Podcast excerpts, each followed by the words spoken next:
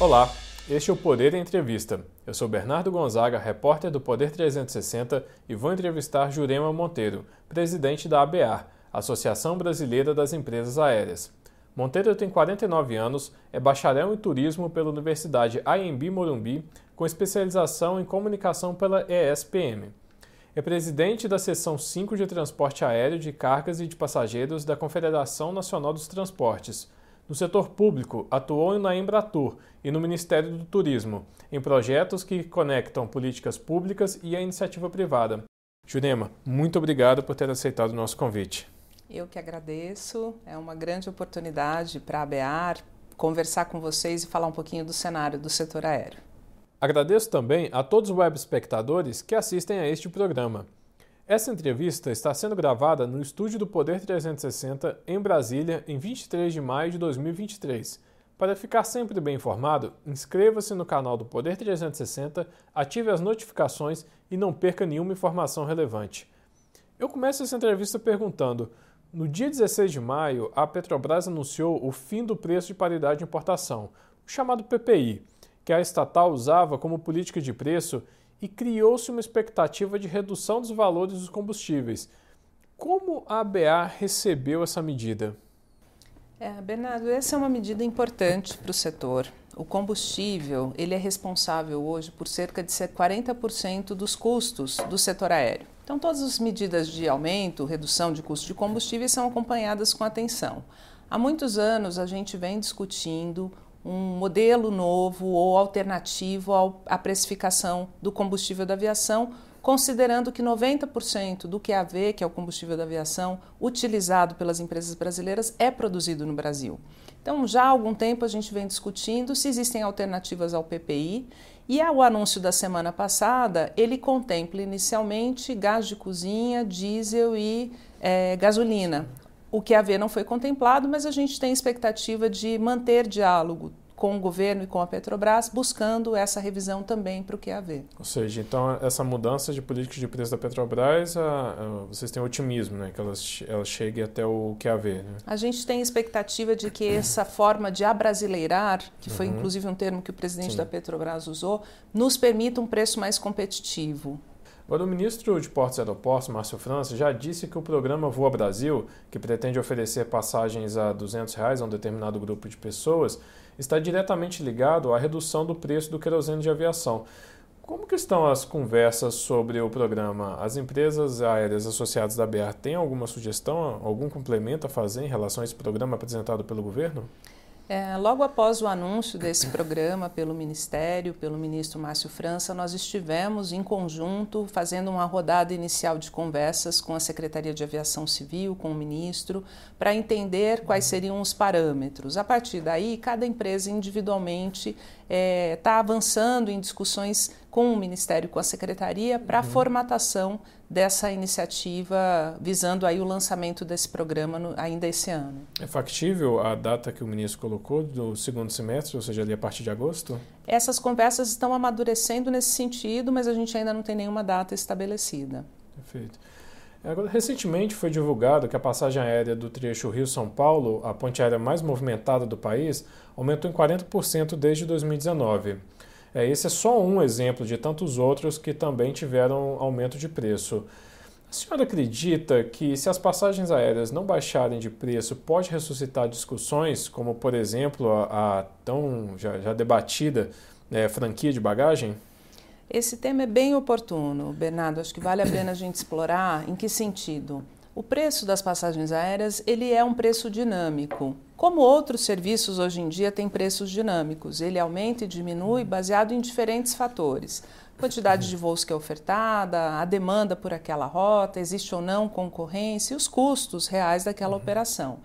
Então, a gente acompanha isso com muita proximidade. A ANAC, que é a Agência Nacional de Aviação Civil, faz essa medição e a gente nota que, assim como em todos os outros setores, nesses últimos anos, dado o ambiente de inflação que a gente vive, não só no Brasil, houve uma oscilação é, positiva, um aumento do preço da passagem aérea de 2019 até 2023. Esse comparativo ele tem uma ordem aí em, em torno de 26%.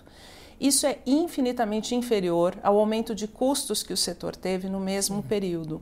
Só no caso do QAV, por exemplo, a gente tem um acumulado nesse mesmo período de 19 a 23 de 121%. Então, essa discussão, ela não é uma discussão positiva, não há empresa aérea que queira cobrar caro, né? A gente quer, na verdade, cada vez mais cobrar um preço que seja acessível para que mais pessoas possam viajar, possam ser transportadas nos aviões. Mas as empresas têm que visar o equilíbrio econômico também, e por conta disso, essas discussões podem trazer outros temas, como a cobrança de serviços auxiliares, no caso Sim. que você mencionou da bagagem. Sim. Agora, a ABR tem mantido conversas com parlamentares, com congressistas sobre esse tema. Eu lembro que isso foi muito debatido dentro do Congresso e a impressão que, que deixou é que é um, um tema que ainda não é totalmente satisfatório entre os deputados que viajam pelo todo o país toda semana. A gente tem mantido conversas. Esse ano a gente teve uma iniciativa muito positiva, uhum. que foi o lançamento de uma Sim. frente parlamentar é, em defesa do setor aéreo, ela é liderada pelo deputado Felipe Carreiras. Sim. E esse trabalho ele não contempla só a aviação civil, mas também a aviação civil. E com certeza, por meio da frente, nós vamos poder ampliar esse diálogo. A mudança da regra de cobrança de bagagem foi uma decisão do governo brasileiro buscando o alinhamento do país ao que é praticado no mundo inteiro. Uhum. É uma uhum. boa prática hoje do mercado americano, asiático, europeu, é, e o Brasil buscou então avançar nesse alinhamento. Ela coincidiu com um momento da economia em que os custos tiveram uma disparada, Sim. agravados pela pandemia. Então, acho que muitos parlamentares ainda correlacionam que dura, depois dessa mudança de regra uhum. houve um aumento de tarifas, mas as coisas são diferentes Sim. e eu acho que a frente parlamentar vai nos permitir fortalecer esse diálogo, uhum. esclarecer e desmistificar algumas questões, como por exemplo essa, e aí talvez ter um, um ambiente mais é, homogêneo de uhum. informações. Perfeito. É, eu teria que entrar nesse assunto, né? A Frente Parlamentar de, de Defesa da Aviação Civil foi lançada no dia 4 de maio. Quais serão as principais pautas do setor é, dentro do Legislativo nesse ano de 2023? A gente tem buscado conversar muito sobre medidas estruturantes, uhum. dialogar com os parlamentares sobre ah, é, modificações no ambiente legislativo, no ambiente regulatório, que permitam uma retomada consistente. Uhum. Tem um tema, por exemplo, a gente fala muito sobre redução de custos, a política de precificação do QAV é uma Sim. delas, não passa necessariamente pelo Congresso, mas é importante dialogar Sim. lá também. Mas tem um tema, por exemplo, muito importante em discussão agora, que é a medida provisória 1147 ela traz uma isenção de tributos de PIS e COFINS, são tributos federais sobre o setor aéreo, e é uma medida que foi amplamente discutida no governo anterior é, como um, uma forma de é, uhum. desonerar e Sim. apoiar o setor, como muitos, muitos, setor, muitos setores e muitas empresas foram apoiadas em outros países. Uhum na Europa, nos Estados Unidos, as empresas aéreas durante a pandemia tiveram de fato uma ingestão, injeção de recursos. Uhum. A gente não teve essa condição no Brasil, mas a medida de certa forma atende a esse pedido do setor uhum. E nos fortalece no sentido de permitir um ambiente de custo mais enxuto com essa desoneração. A senhora lembra o, o, impacto dessa medida provisória em valores? Ela tem um impacto previsto de 500 milhões de reais anual, uhum. é, previsto no orçamento. Uhum. Isso está contemplado como, uhum. como custo no orçamento, então não há nenhum impacto dessa desoneração nos, nas contas públicas. Sim. E vocês estão conversando para manter no próximo, no próximo ano? Ela tem um, um período previsto de agora 23 até 2026. Hum, Ela já tem essa previsão no, no texto. Perfeito. Agora, o ministro Márcio França já disse várias vezes que tem mantido conversas com empresas aéreas low cost, ou seja, aquelas empresas de baixo custo, é, com interesse em começar a operar voos domésticos aqui no Brasil. A senhora acredita que essa disputa com as atuais companhias aéreas que operam no país pode ajudar a reduzir o preço das passagens ou seria uma competição um tanto quanto injusta? É, em 2018, houve uma discussão de uma medida provisória que tratou de ampliação de capital estrangeiro. O Brasil até então tinha uma regra de limite de 20% de participação de capital estrangeiro em empresas aéreas e uhum. a medida provisória ampliava a 100%. A ABAR e nossas associadas, nós somos favoráveis a essa medida. Uhum. É, a ampliação de capital estrangeiro permite uma injeção de recurso novo nas nossas empresas ou a atração de novas. É, as empresas low cost já estão autorizadas a funcionar no país, algumas já procuraram, Sim. inclusive, a ANAC e, e, a autorização.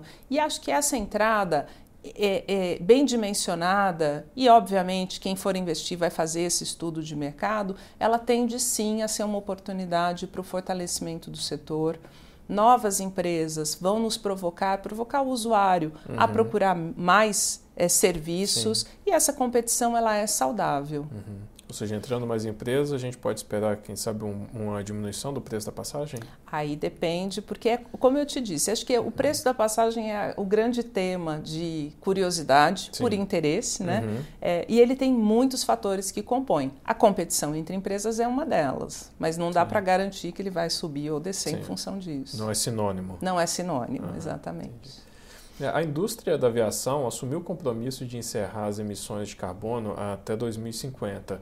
O ministro de Minas e Energia, Alexandre Silveira, vem falando, por exemplo, que o país tem condições de produzir 9 bilhões de litros de bioquerosene por ano, o que superaria em torno de 20% da demanda do setor. É, entretanto, ainda não há uma escolha formal é, do setor sobre qual combustível vai substituir né, o QAV, o querosene de aviação.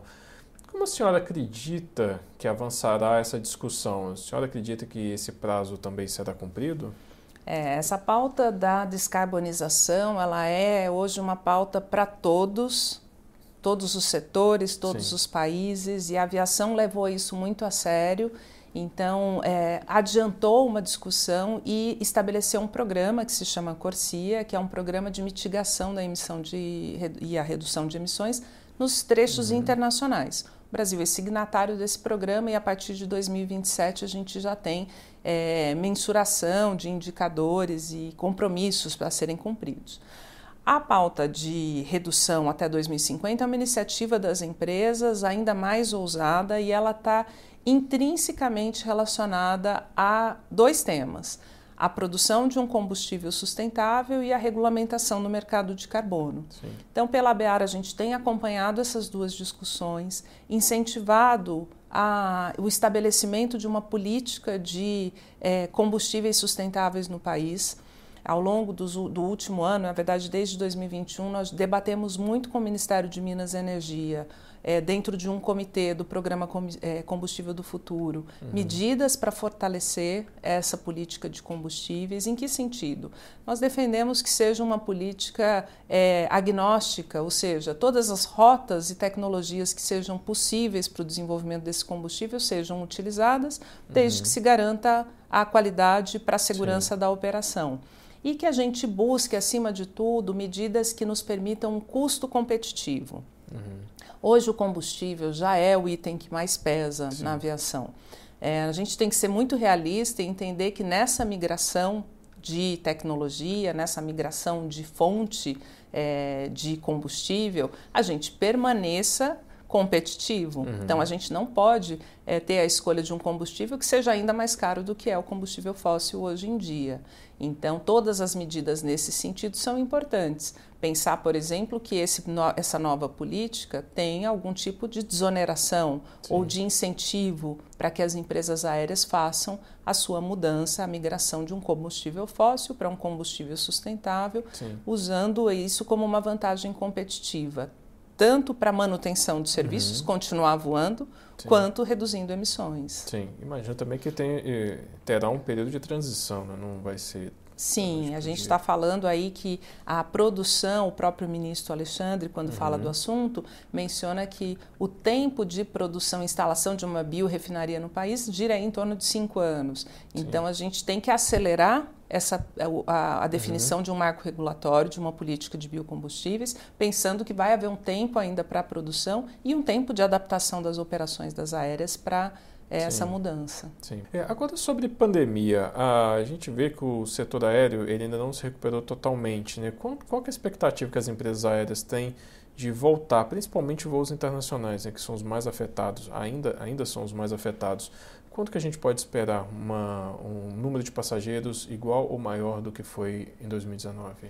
A IATA, que é a Associação Internacional do Transporte Aéreo, tem uma previsão de que o tráfego internacional seja retomado até 2024. Uhum. É, então, acho que esse é um bom cenário ou previsão, é, esperando que haja estabilidade, sem nenhuma mudança, é, de agora em diante até 2024 a gente tem a retomada por completo. Uhum. No doméstico, a gente hoje tem uma situação de já ter recuperado a oferta de voos de uhum. 2019, mas ainda não ter recuperado o total de passageiros transportados. Nós tivemos agora recentemente o, o leilão do ASGA, né, o aeroporto de São Gonçalo do Amarante, e também tivemos vários outros é, leilões é, de aeroportos no país, principalmente no último governo. Como a BR viu esses, essa tomada dessa iniciativa, ou seja, é, passar os aeroportos para a iniciativa privada?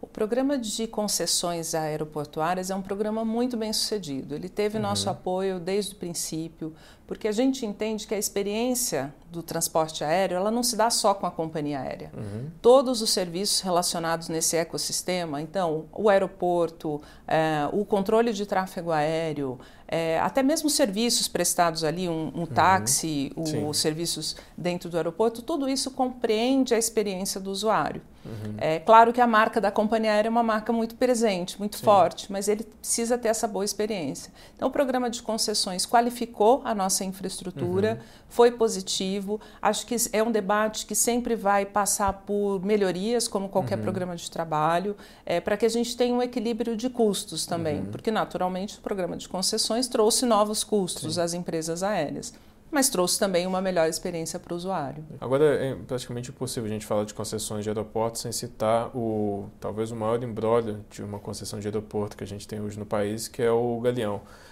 A BR defende alguma posição a esse respeito, ou seja, devolve para o poder público, faça uma nova licitação? Qual é a posição da BR em relação ao Galeão? Bernardo, essa assim, não existe solução simples para problemas complexos, uhum. né?